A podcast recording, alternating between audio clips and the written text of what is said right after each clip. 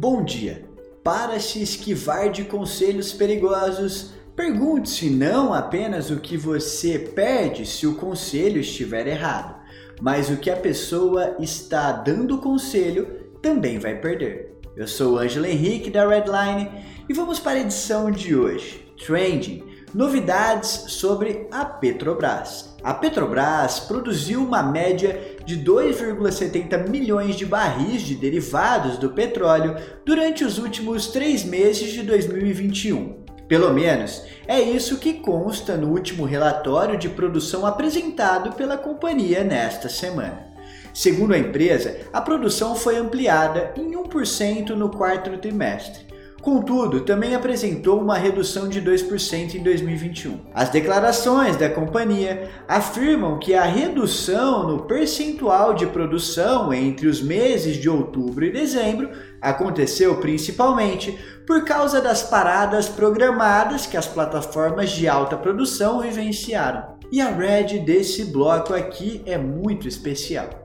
O que aprender com a Petrobras? Existem diversos pontos que investidores podem aprender estudando os últimos anos da Petrobras. Se pudéssemos elencar dois desses insights, esses diriam respeito às diferenças substanciais existentes na forma de investir em companhias públicas e também privadas e é claro que resultados trimestrais significam mais do que manchetes de rendimentos recordes. No segundo bloco de hoje, o bloco Blue Chips, Where the Dreams Come True. A Walt Disney declarou recentemente que alcançou um lucro líquido de assustadores 1,1 bilhão durante o primeiro trimestre fiscal desse ano. E só para você entender, é 1,1 bilhão de dólares. Isso mesmo.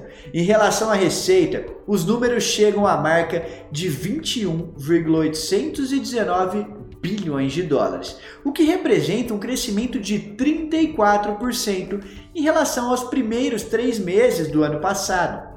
E qual que é a red desse bloco? Não é só brincadeira. Podemos aprender muito com as estratégias de negócio da Disney. Talvez o mais importante seja que precisamos entregar aos nossos clientes não só o que eles precisam, mas sim o que essas pessoas realmente querem.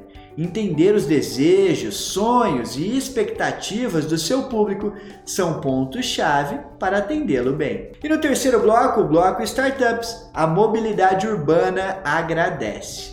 A Trip foi a primeira empresa a investir no desenvolvimento de patinetes elétricos portáteis, isso mesmo, portáteis. E não para por aí. O dispositivo é vendido como uma espécie de mala de rodinhas que acaba transformando o transporte em um mini kart. Em resumo, o objetivo da companhia é valorizar o mercado local e oferecer soluções sustentáveis para que as pessoas consigam se locomover com mais facilidade. E qual que é a red desse bloco? Inovação. Seja cauteloso com ideias de negócio muito complicadas. Olhe à sua volta. Existem problemas no seu cotidiano que impactam direta e indiretamente o seu dia a dia. Muitas vezes a solução pode ser muito simples. Não podemos esquecer que a parte mais fácil em empreender é planejar. Seus maiores esforços devem acontecer na execução do plano, porque é isso que vai tornar o seu negócio real. E o nosso parceiro de hoje é a nossa amada Amazon, com o seu produto especial Amazon Prime o jeito certo de terminar a semana, porque essa aqui é a edição de sexta-feira, é claro. Nosso patrocinador de hoje chegou aqui no Brasil em 2019 e desde então tem para si seleções gigantes de vídeos, filmes, séries, e-books, games, benefícios e, é claro, os nossos corações. É isso mesmo, a gente ama a Amazon Prime e hoje vamos declarar publicamente, mais uma vez, essa paixão para todos os leitores e também telespectadores que acompanha a Redline. Vale pontuar que estamos falando de um pacote de vantagens unificado, que possibilita ao usuário ter acesso a plataformas de streaming de vídeo e música, além, é claro, de privilégios para comprar na loja virtual da Amazon.